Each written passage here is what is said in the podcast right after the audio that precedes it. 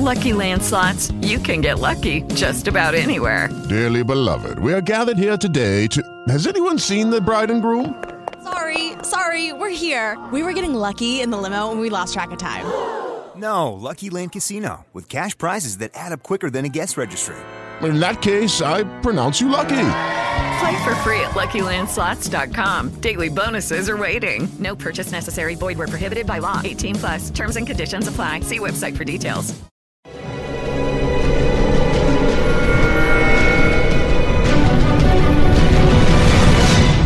Documental.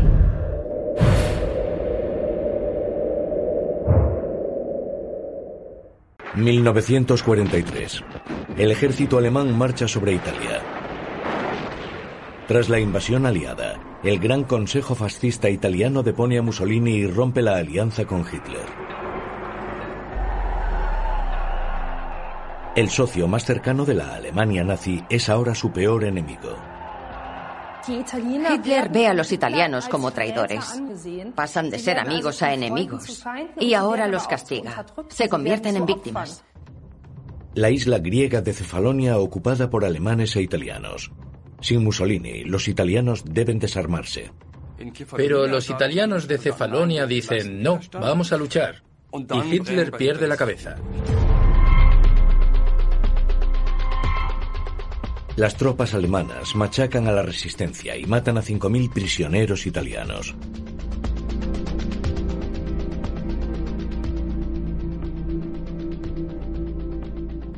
Un crimen de guerra olvidado hace mucho, ordenado personalmente por Hitler. Esto muestra lo extremista que Hitler podía ser. Si luchan, conocerán el alcance de mi odio y mi salvajismo. Hitler no tiene límites y mata a miles de personas, a decenas de miles, a millones. El odio de Hitler no va dirigido a Benito Mussolini. Los paracaidistas alemanes lo rescatan de su cautiverio. Hitler coloca al duce como gobernante títere de la Italia ocupada por Alemania. La admiración de Hitler por Mussolini no tenía límites. Siempre tuvo a Mussolini por un genio. El culto al Führer, los uniformes, la teatralidad del poder. Los fascistas italianos fueron el modelo de los nazis alemanes desde 1922, cuando Mussolini y sus brigadas de camisas negras tomaron el poder, hasta la marcha sobre Roma.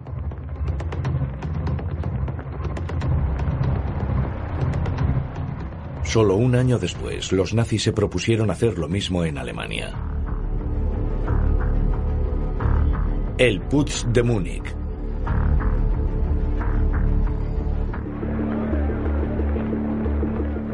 Alemania, 1923. La incipiente República de Weimar está en peligro. Extremistas de derechas y de izquierdas ansían destruir la democracia. La derecha militante está dividida. Y claro, en una situación así hay que proyectar una imagen de gran organización, militarista y militante, para enviar señales claras a los seguidores potenciales. Eso Hitler lo hizo muy bien. En 1923, el NSDAP de Hitler tiene unos 55.000 miembros. Sus provocadores discursos como líder del partido atraen mucha atención.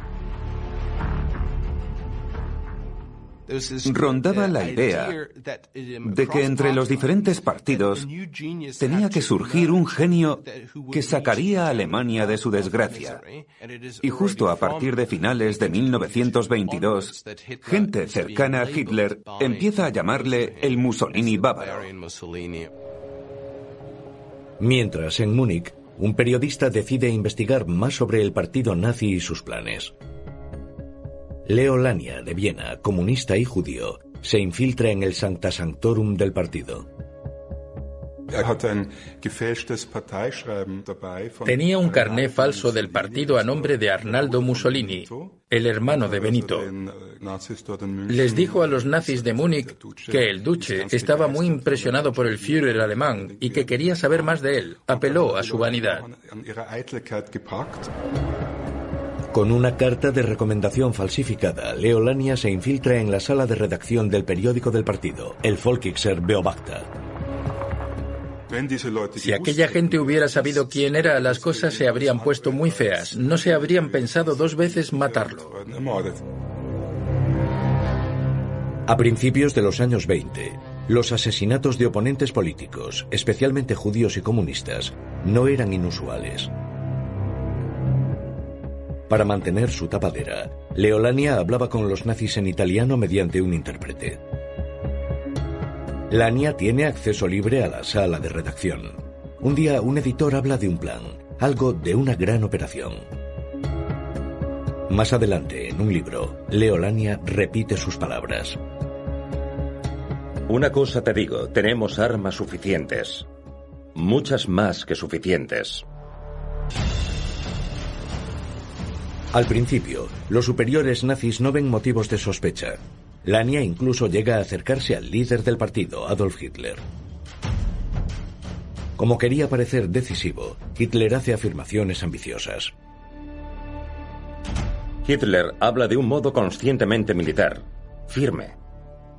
En un par de semanas pondremos orden. ¿Hitler es solo grandilocuente o los nazis están planeando de verdad un golpe de Estado? Un ataque a la democracia. La amenaza de la derecha crece en Baviera. Esto es especialmente peligroso porque hombres como Ludendorff dirigen grupos paramilitares y están en contacto con Hitler. La violencia y la fuerza de la derecha aumenta considerablemente en el transcurso de 1923. El NSDAP es un agitador eficaz al que se le da bien movilizar a sus seguidores. La policía y el sistema judicial casi nunca intervienen. El NSDAP trabajó duro para dar a sus miembros experiencias emotivas compartidas, marchas, procesiones con antorchas y, claro, el ejercicio compartido de la violencia. Buscaban unir a la gente. Tras ocho días infiltrado entre los nazis, Leolania se ve ante una situación claramente extraña. Su intérprete aparece en el hotel con dos fascistas ucranianos que acaban de llegar de Italia.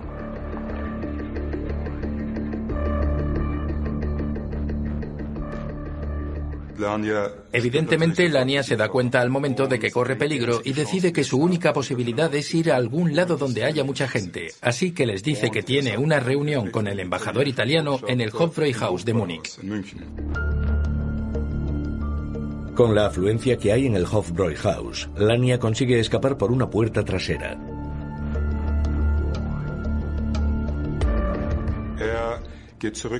Vuelve a su hotel de Múnich y se da cuenta de que han registrado su cuarto. Lo sabe, se acabó. Tiene que largarse. Su vida corre peligro. Justo a tiempo, Leolania sube a un tren que sale de Múnich.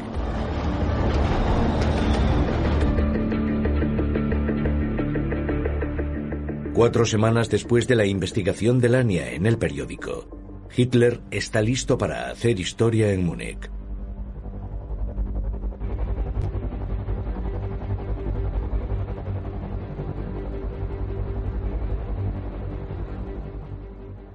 Hitler ve que sus seguidores empiezan a decir que habla mucho, pero hace poco. Y es en ese momento cuando decide que lo apostará todo a una carta. En ese preciso momento decide liderar el golpe. La noche del 8 de noviembre de 1923, él y sus seguidores interrumpen el mitin del primer ministro bávaro en la cervecería Burgabräu de Múnich. Hitler declara que el gobierno de Baviera ha sido derrocado. Ahora planea marchar sobre la capital, como su héroe Benito Mussolini, y hacerse con el poder de todo el país. Pero no llega tan lejos. Tras varios cientos de metros, la policía bávara da el alto a los golpistas. La inspiración que sacó Hitler de la marcha sobre Roma acaba en desastre en una lluvia de balas con muertos y heridos. A estas alturas, Mussolini no se toma a Hitler en serio, sobre todo porque fracasó en el golpe. Hitler no es nadie. Mussolini cree que Hitler se equivoca de estrategia y no ve que pueda tener éxito político. Los líderes del plan son víctimas de burlas por su fracaso. Parece que Hitler está acabado. El NSDAP queda prohibido. Confiscan sus bienes.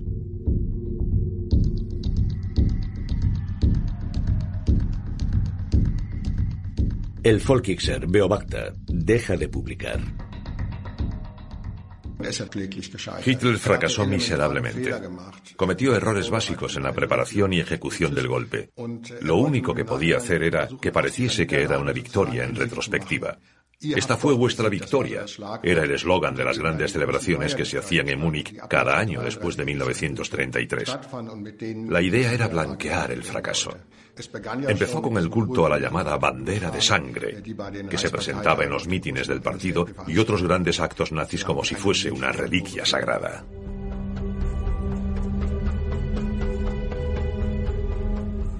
La debacle de Múnich se reescribe como una ofrenda de sacrificio. Una mentira cuidadosamente elaborada. El nazismo tuvo éxito en parte por su teatro político. Y el teatro político necesita libreto, enemigos y actos. En el mismo punto donde el golpe de 1923 había sido derrotado tan poco ceremoniosamente, los nazis erigirán luego un templo del honor. El que pase por allí deberá hacer el saludo nazi.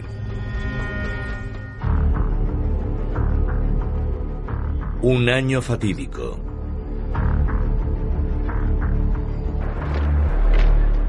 En 1923, el mismo año del golpe fallido, 100.000 soldados franceses y belgas habían ocupado el centro de la industria pesada alemana, la cuenca del Ruhr.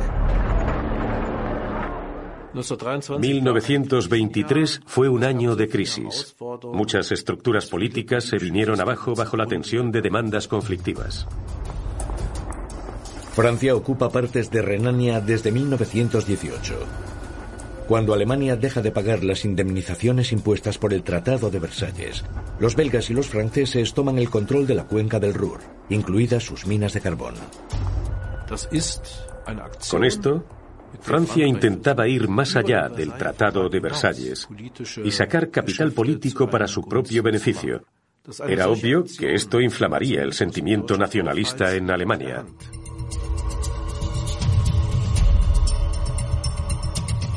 La República de Weimar no puede defenderse militarmente. El presidente Ebert llama a la resistencia pasiva. La furia contra las potencias vencedoras crece, sobre todo porque soldados de las colonias francesas están entre las fuerzas de ocupación.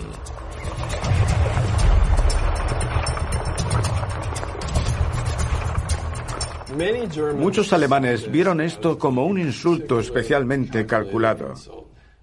Entre los alemanes estaba muy extendida la sensación de que una cosa es perder una guerra y que te ocupe una potencia europea vecina, y otra estar bajo la ocupación de gente que muchos alemanes consideraba que estaba a un nivel de civilización más bajo.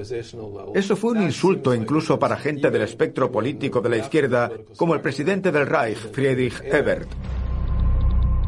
Un discurso del socialdemócrata Friedrich Ebert en 1923. Usar tropas de color, con niveles muy bajos de cultura, como supervisoras del pueblo de Renania, es una violación de las leyes de la civilización europea.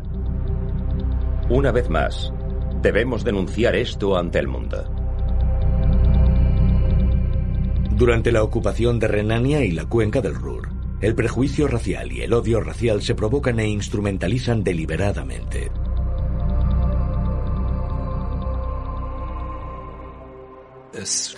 Desde el principio se sexualizó mucho todo aquello. La idea básica era que las tropas coloniales negras violarían y merodearían por todas las zonas ocupadas. Un medallón acuñado en 1920 captura con claridad la agitación racista.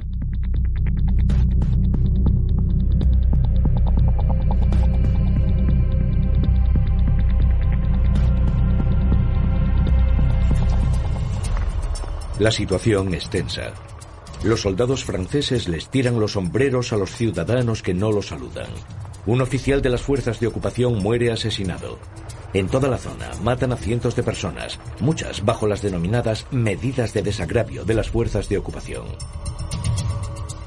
Albert Leox Lageter, un simpatizante del NSDAP, participa en el sabotaje de un puente del ferrocarril. Un tribunal militar francés lo condena a muerte. El veredicto provoca que la gente haga cola para unirse a la derecha militante de Alemania. La muerte de gente como Leo Schlageter genera una especie de leyenda, la creación de mártires asesinados por el archienemigo, Francia. Y claro, esto es importante porque si vemos el nacionalsocialismo como una especie de religión laica, necesita tener mártires. Durante años, los nazis sacan rentabilidad a la ocupación del Ruhr. Diez años después, aún se hacen conmemoraciones y se erigen monumentos al supuesto mártir Leo Lageter. Calles, puentes e incluso un escuadrón de la Luftwaffe llevan su nombre. El culto a los muertos se usa para dar significado a la vida. En 1923, durante la ocupación, el gobierno alemán imprime más y más dinero, en parte para dar su apoyo a los trabajadores en huelga del Ruhr. Las consecuencias son desastrosas. La moneda alemana pierde casi todo su valor.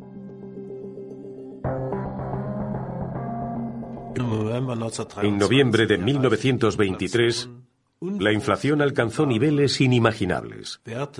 Judy was boring. Hello. Then Judy discovered ChumbaCasino.com. It's my little escape. Now Judy's the life of the party. Oh, baby, Mama's bringing home the bacon. Whoa, take it easy, Judy. The Chumba life is for everybody. So go to ChumbaCasino.com and play over 100 casino style games. Join today and play for free for your chance to redeem some serious prizes. chumba ChumbaCasino.com. No purchase necessary. Void where prohibited by law. 18 plus terms and conditions apply. See website for details. With the Lucky Land slots, you can get lucky just about anywhere. This is your captain speaking. Uh, we've got clear runway and the weather's fine, but we're just going to circle up here a while and uh, get lucky. No, no, nothing like that. It's just these cash prizes add up quick. So I suggest you sit back, keep your tray table upright, and start getting lucky. Play for free at LuckyLandSlots.com. Are you feeling lucky? No purchase necessary. Void where prohibited by law. 18 plus terms and conditions apply. See website for details. La gente no contaba en millones y miles de millones, sino en cientos de miles de millones y billones. En abril de 1922, en Berlín, un huevo costaba unos cuatro marcos. En enero de 1923 el precio había subido a 139 marcos. Solo ocho meses después, en noviembre, un solo huevo costaba 320 mil millones de marcos. En el transcurso de unos pocos meses, millones de alemanes se ven abocados a la pobreza. Le roban sus ahorros a toda una generación. Despojó a toda una clase social. Todos aquellos que vivían de sus ahorros, de su capital, es decir, aquellos que vivían con responsabilidad, de acuerdo con sus medios, que habían manejado con cuidado sus finanzas, se encontraron con que sus ahorros habían perdido su valor. La hiperinflación trae pobreza y un desempleo masivo.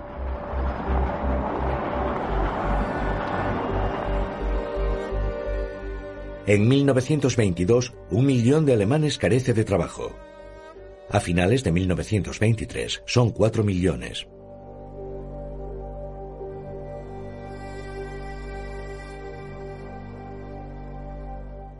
Quizá la humillación sea la emoción política más peligrosa.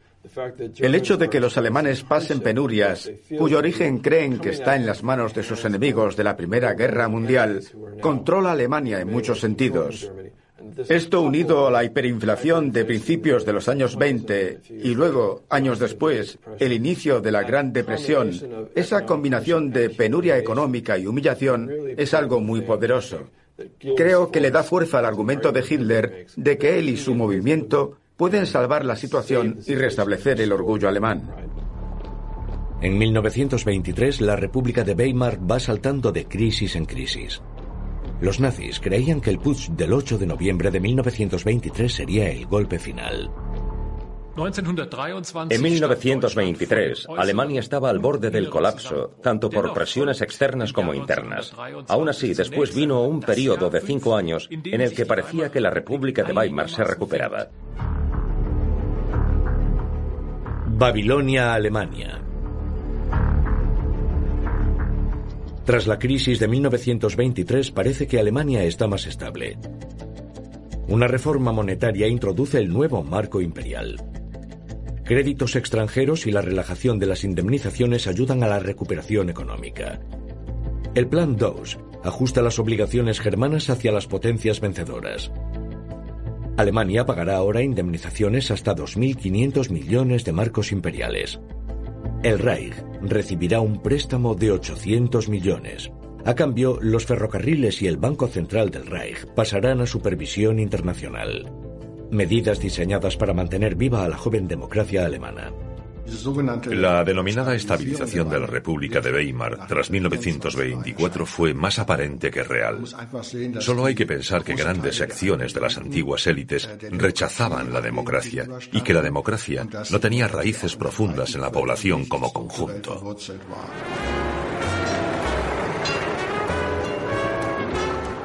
Y sin embargo, muchos se beneficiaron de una mayor libertad en la sociedad.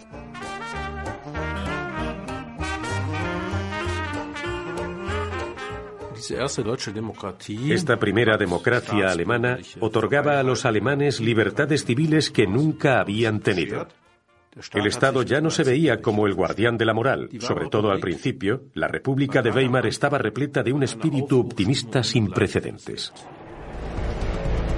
La cultura, la ciencia y la tecnología se desarrollan a un paso asombroso.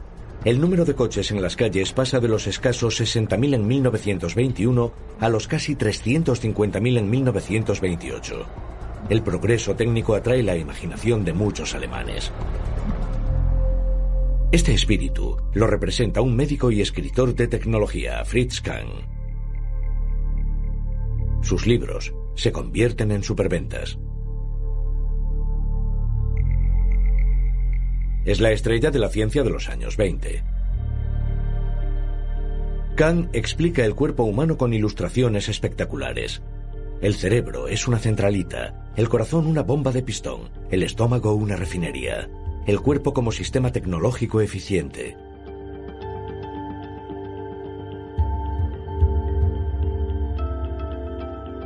Fritz Kahn no solo revoluciona el arte de la ilustración, también se hace famoso por su trabajo en educación sexual.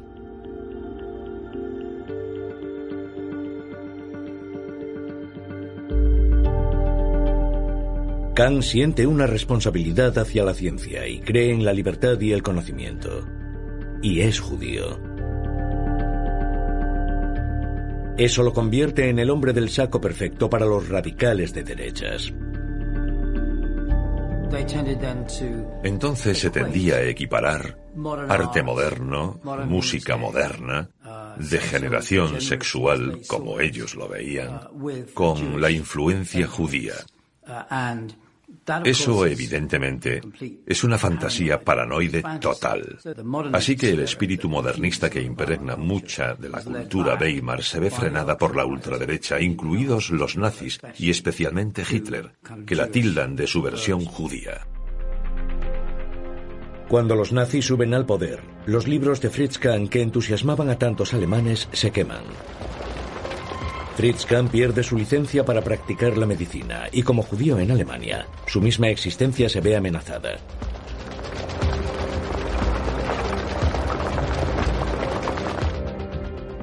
Emigra, primero a través de Palestina y Francia, y luego con la ayuda de Albert Einstein, llega a los Estados Unidos en 1941.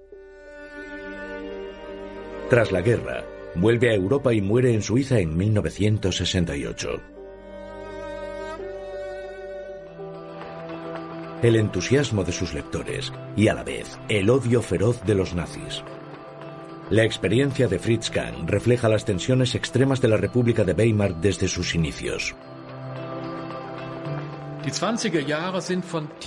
Los años 20 vienen acompañados de hondas inseguridades y fisuras profundas en la sociedad. Divisiones entre ciudad y país, entre zonas rurales y una metrópolis como Berlín, que para mucha gente de la época era una especie de Moloch, un ídolo falso y violento. Y había un abismo entre los obreros y la clase media, entre trabajo y capital. Las divisiones en la sociedad eran profundas. Las elecciones de 1925 muestran el alcance de esa división. Tras la muerte prematura de Friedrich Ebert a los 54 años, Alemania debe elegir un nuevo presidente del Reich. Hay dos candidatos principales, el demócrata conservador Wilhelm Marx del Partido de Centro, un partido católico, y el mariscal de campo de la Primera Guerra Mundial, Paul von Hindenburg, de 77 años. Muchos de sus seguidores se oponen a la democracia. Hindenburg nunca conectó con los principios fundadores de la democracia de Weimar. La idea básica de la Constitución de Weimar, la libertad, era algo que nunca se había tomado en serio.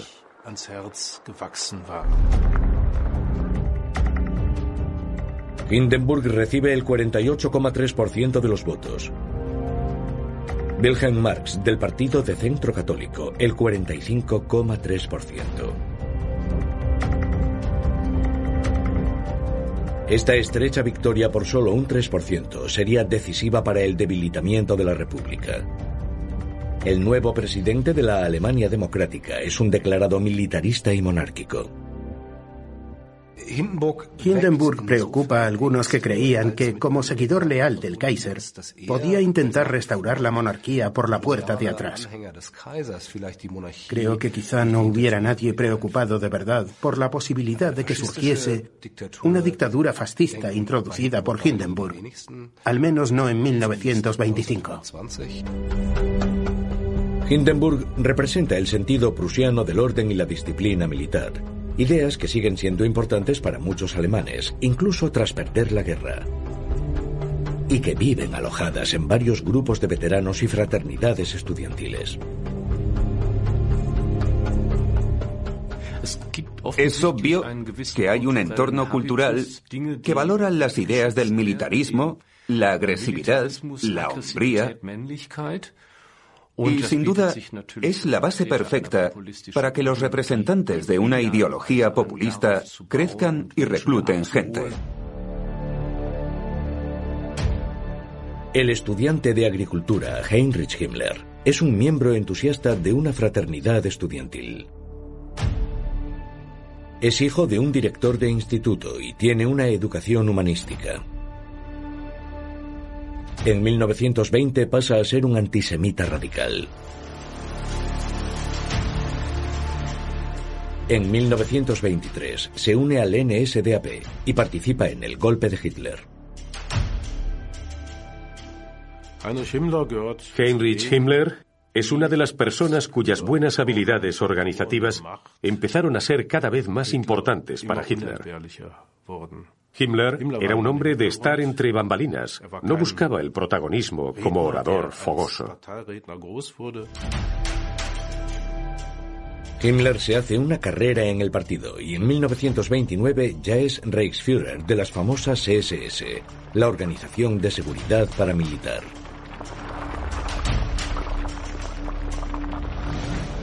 Himmler ya ve las SS como algo más que los rudos y violentos guardianes nazis. Las SS son una organización de seguridad pequeña, pero él las va llevando sistemáticamente hasta una organización virtualmente independiente, que se ve a sí misma como muy elitista y realiza un intento de iniciar un diálogo con académicos. Una de sus creencias principales es que el mérito racial de un aspirante se le ve en la cara, así que Himmler insiste en ver fotos de todos los que solicitan la admisión. En la década de los 30, los hombres de las SS necesitan el permiso personal de Himmler para casarse, para estar seguros de que su futura esposa es una auténtica aria, una obsesión racial que tendrá consecuencias criminales. Himmler era un racista férrimo convencido. Se tomó la llamada de Hitler a la renovación fundamental de la biología racial del pueblo germano muy literalmente. Veía a las SS como un laboratorio para enderezar racialmente al pueblo alemán con estándares nacional-socialistas. En 1933, este desprecio por la humanidad pasa a ser política nacional. Los responsables no esconden sus intenciones. Es un desastre anunciado.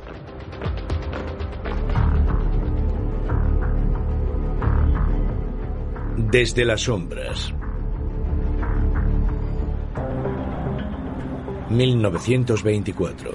En Múnich, Adolf Hitler debe responder ante los tribunales por su intento de golpe. El cargo es de alta traición. El fiscal que representa a la República Democrática está impresionado por el acusado. Lo alaba. Dice de él que es un hombre dispuesto a sacrificarse por sus ideales, alguien que merece el mayor de los respetos.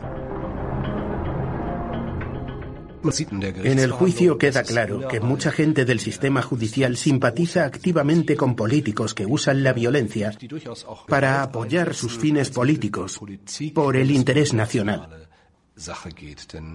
El tribunal aplaude y apoya la actitud nacionalista de Hitler. Hitler convierte el juicio en un teatro político. Su papel es el de víctima y califica el establecimiento de la democracia alemana de acto de traición. Casi sin oposición, usa el tribunal como plataforma de discursos propagandísticos contra la República. El juicio le da una plataforma nacional como nunca había tenido, con amplia cobertura de medios que sabe usar eficazmente para presentarse como la heroica figura que lidera el nacionalismo radical de derechas. El periodista infiltrado Leo Lania está como observador en el juicio de Múnich, poco después de sus investigaciones clandestinas de los nazis. Lania reconoció el juicio como la farsa que era. Nunca había habido una intención real de destapar los hechos. Estaba asombrado porque creía que una república, una democracia que funcionase así, no podría sobrevivir.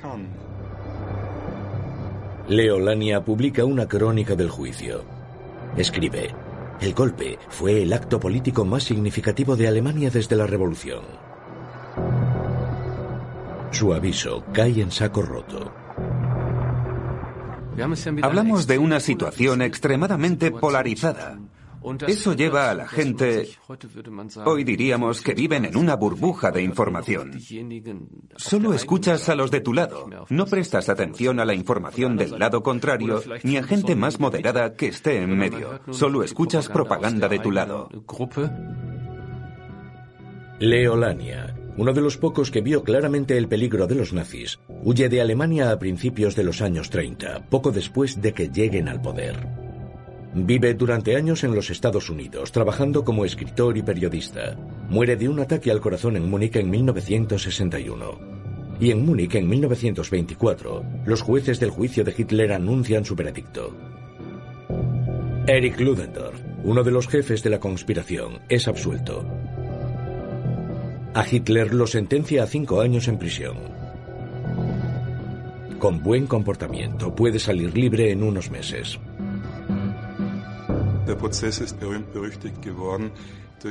El juicio se hizo famoso por las condenas irrisorias a los conspiradores. Alta traición a la República podía condenarse con la muerte. Pero no sucedió. Hay que reconocer que la República de Weimar tomó medidas más enérgicas contra los intentos de golpe de la izquierda que contra los de la derecha. Entre 1919 y 1922, más de 300 asesinatos cometidos por extremistas de derechas quedan sin castigo. Mientras está en prisión, Hitler escribe un libro. Es una mezcla de autobiografía edulcorada y polémica radical. En Mein Kampf, expresa claramente que el territorio alemán debe ampliarse y da rienda suelta a su odio hacia el pueblo judío. Es y sigue siendo el parásito eterno. Un aprovechado, un gorrón que se propaga indefinidamente como una bacteria. Y allá donde aparece, la nación que lo hospeda se marchita y muere. Mein Kampf refuerza la posición de los círculos nacionalistas y los relativos a la etnia, según los cuales Hitler sería el custodio de una ideología basada en la raza que nunca antes se había expresado con tanta coherencia. El primer volumen de Mein Kampf se publicó en 1925. Después de 1933 era el libro más comprado en Alemania.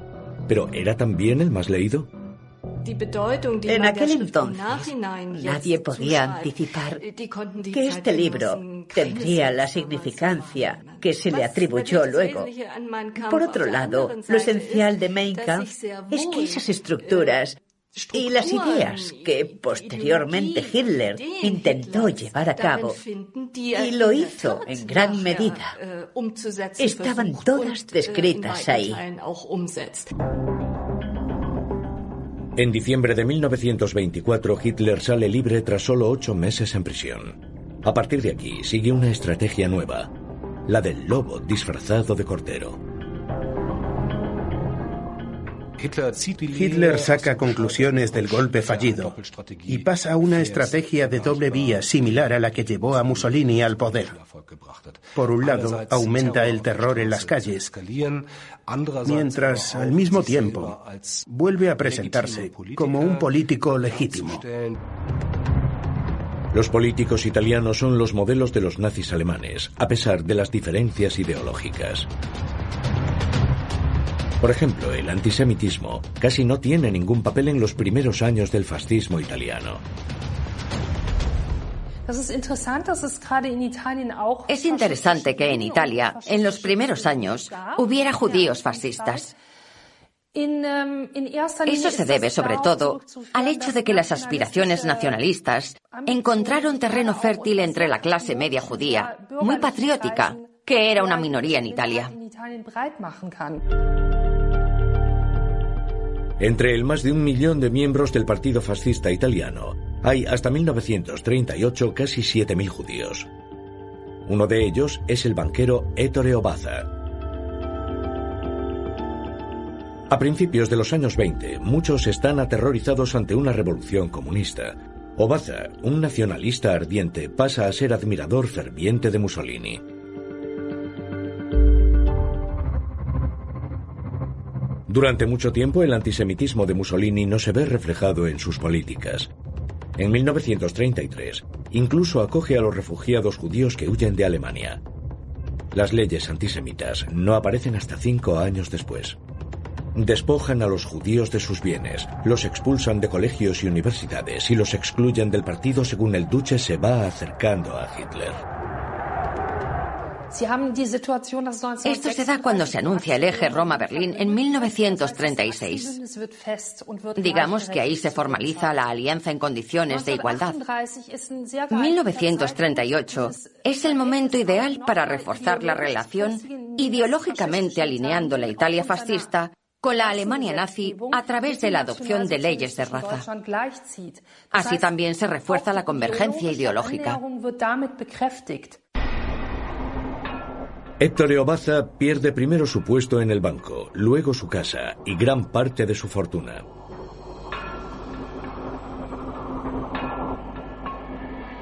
Intenta huir de Italia con su mujer y sus dos hijos. Pero los hombres de las SS los capturan en 1943 y los matan.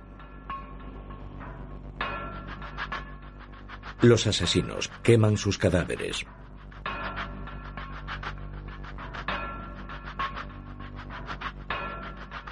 El impulso exterminador del antisemitismo nazi está ahí desde el principio, aunque no destaca tanto como más adelante. Pero la violencia hacia los judíos siempre fue parte del programa nazi. La humanidad en peligro.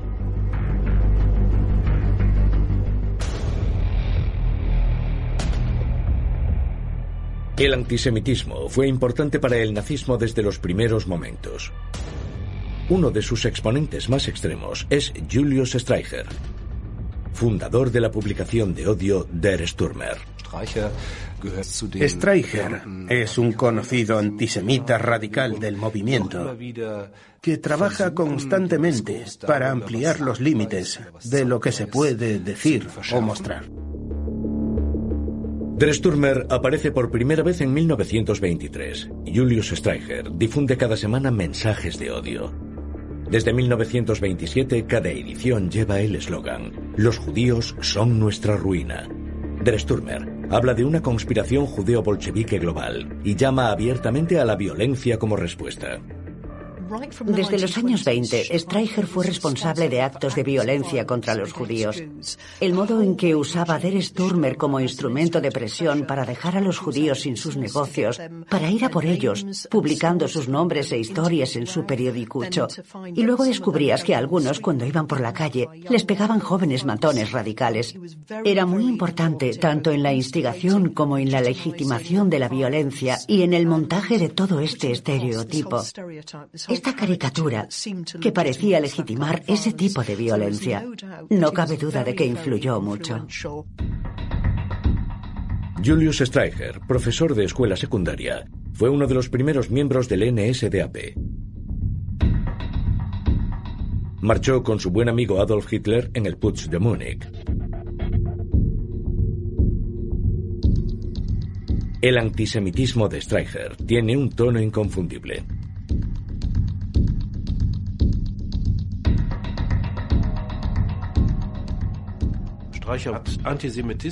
Streicher vinculaba antisemitismo con fantasías sexuales, de un modo especialmente repelente. Judy was boring. Hello. Then Judy discovered ChumbaCasino.com. It's my little escape. Now Judy's the life of the party. Oh, baby, Mama's bringing home the bacon. Whoa, take it easy, Judy. The Chumba life is for everybody. So go to ChumbaCasino.com and play over 100 casino style games. Join today and play for free for your chance to redeem some serious prizes. ChumbaCasino.com. No purchase necessary. Void where prohibited by law. 18 plus terms and conditions apply. See website for details. Are you struggling to lose weight and keep it off? Tired of wasting time and money on starvation diets that lead to more frustration and stress? If there was a weight loss solution that could actually work for you, would you try it? Then head to golo.com. I'm Steve. I lost 138 pounds in nine months on Golo. I'm Amber. I've lost 128 pounds with Golo taking release. If you're ready to take back control of your life, head to golo.com now and see how Golo can work for you. That's G O L O.com. My sleep is way better. My inflammation has gone way down. Golo saved my life. I was way overweight. That's what sent me down the path. I wanted to make sure and live for my kid. I have literally tried everything. I was on the verge of getting gastric bypass surgery, and I saw the Golo commercial, and it was the last thing I tried because it worked. Join over 2 million people who have found a better way to lose weight with Golo. Your healthier and happier life begins at golo.com. That's G O L O.com. Again, G O L O.com. Esto nos da una visión profunda de cuáles podían ser sus deseos. Titulares provocadores como jóvenes alemanas muertas de hambre en las guerras de las machos cabríos judíos no están prohibidos en la República de Weimar. En sus primeros años, Der Stürmer publicaba unos 3.000 ejemplares por semana. Después de 1933, esta publicación de odio la leían cientos de miles de personas. A finales de los años 30 publicaban 486.000 ejemplares por semana.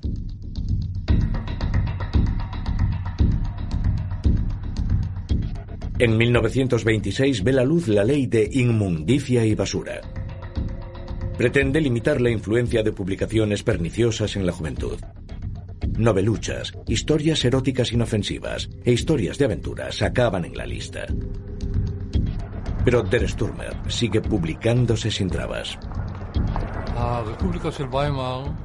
La República de Weimar cometió un error básico. La democracia no había aprendido a defenderse contra la propaganda y la agitación. Y podemos decir que, al garantizar prácticamente una libertad de expresión ilimitada, estaba abonando el terreno para el antisemitismo y las ideas antidemocráticas del nacionalsocialismo. Dresturmer también está disponible en locales públicos, así que a finales de los años 30 llega a un gran número de alemanes jóvenes. Alemanes que pronto lucharán en la guerra de Hitler y que harán posible el asesinato en masa. ¿Tuvo Der Sturmer mucha influencia? Fue muy significativo porque cuando los jóvenes soldados alemanes llegan a Polonia y ven por primera vez los guetos, a los judíos orientales, algunos de ellos, cuando escriben cartas a su casa, dicen cosas como, sí, ahora veo que lo que nos mostraban en Der Sturmer era real después de todo. Aquí están los judíos que son exactamente iguales a los Der Sturmer.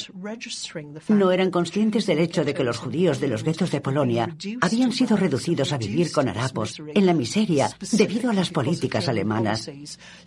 Así que, de algún modo, tuvo cierto impacto en sus subconscientes sobre cómo podían ser los judíos. Tras el colapso del régimen nazi, el director de Der Sturmer, Julius Streicher, sería procesado en los juicios de Nuremberg como uno de los criminales de guerra más importantes.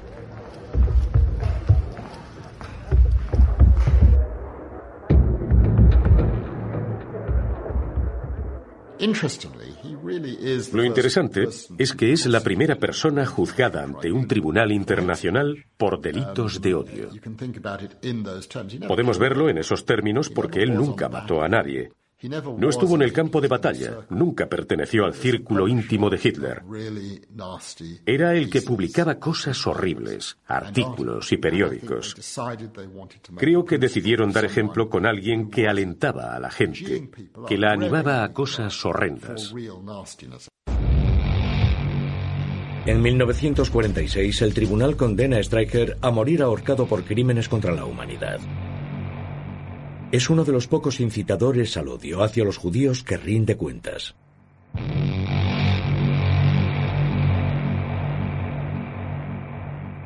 Otros muchos quedaron sin castigo hasta el final de sus días.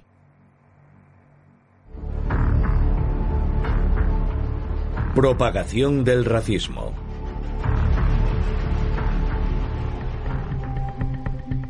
En 1924, los Estados Unidos, un país de inmigrantes, aprueba una ley polémica. Busca limitar la inmigración mediante criterios particulares. La gente de los países nórdicos es bienvenida. Los inmigrantes del sur y el este de Europa no tanto. Los de la India y este asiático no lo son. La ley de inmigración de 1924 era totalmente racista en su orientación básica. Era absolutamente racista en el tipo de grupos que prefería como inmigrantes en los Estados Unidos y en el tipo de grupos que quería prohibir o limitar. Era completamente racista en toda su estructura de sistema de cuotas. Entre 1900 y 1910, los Estados Unidos recibieron a más de 8 millones de inmigrantes, tras la aprobación de la ley en 1924, las cifras se reducen.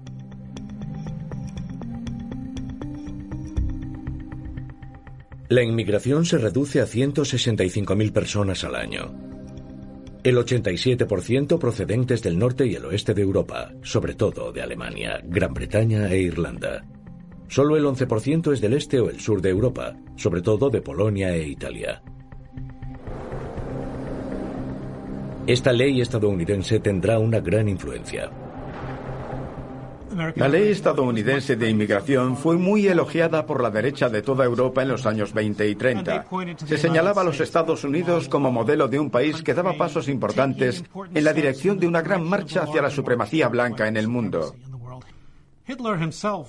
El mismo Hitler describió a los Estados Unidos que aprobaban esta ley igual que muchos otros nazis, como la primera nación que hacía progresos, aunque fuesen limitados y en tentativa, hacia la creación de una política de salud basada en la raza, tal como los nazis pensaban hacer.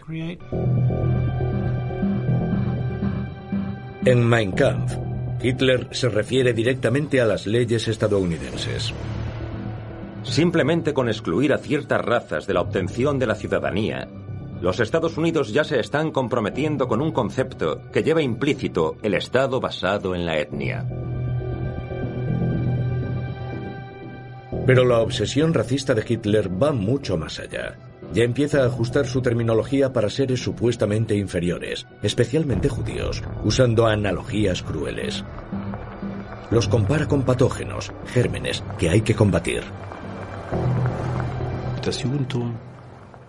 La imitación, como dice él, es decir, intentan integrarse, también racialmente, casándose con el denominado pueblo huésped, para no ser reconocidos.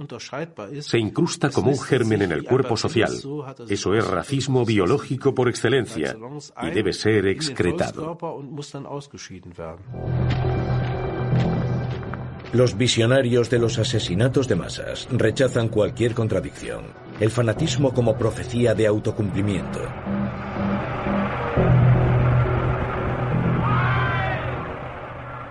Los nacionalsocialistas presentan sus teorías de la raza como si tuviesen base científica. Y una vez que se han convencido a sí mismos de que se basan en la ciencia, se lo creen. Y luego, los nacionalsocialistas basan todo su sentido de sí mismos en eso y pueden llevar a cabo esas teorías con la brutal minuciosidad de los medios políticos a su disposición.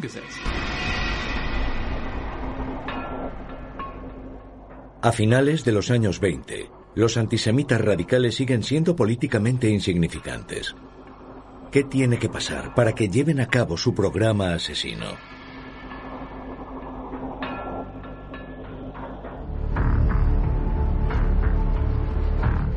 A un paso.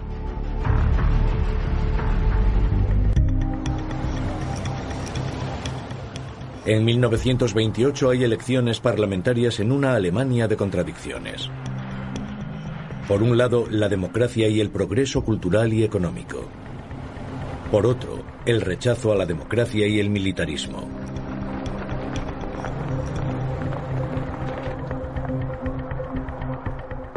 Al NSDAP, prohibido desde el golpe, le permiten presentarse. Lo que distinguió al Partido Nacional Socialista Obrero Alemán de todos los demás partidos fue la extrema juventud de sus miembros. La edad media de los miembros nuevos en los primeros años del partido era de entre 25 y 27 años. También lo distinguía de los otros partidos la pequeña proporción de mujeres. En 1928, Hitler es el líder indiscutible del partido desde hace mucho tiempo. Él marca el tono, también en la campaña electoral venidera. Hitler fija la vista en grupos sociales que hasta ahora no habían apoyado a los nacionalsocialistas. Ya se ha ganado a todos los antisemitas radicales. Ahora toca convertir al NSDAP en un partido con atractivo para las masas. Durante la campaña, el partido aviva el odio contra las altas finanzas internacionales, el término en código nacionalista para judíos. Hitler despotrica contra el Tratado de Versalles, contra los comunistas y los demócratas. El 20 de mayo de 1928, los alemanes votan por reforzar la República. Los socialdemócratas, el SPD, reciben la mayoría de los votos, un 29,8%. La derecha, conservadores y escépticos de la democracia, pierden apoyos. El partido paraguas de la derecha, el DNVP, consigue el 14,2% de los votos. Solo un 2,6% de los alemanes vota al NSDAP. Son un partido minúsculo.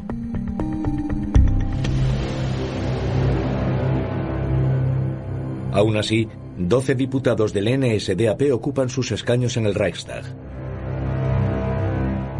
Solo tienen un objetivo, destruir el sistema que desprecian desde dentro. Hitler sigue siendo el líder de un partido político muy pequeño. A mucha gente de la época le parecería absurdo que alguien dijese que Hitler llegaría a ser canciller del Reich.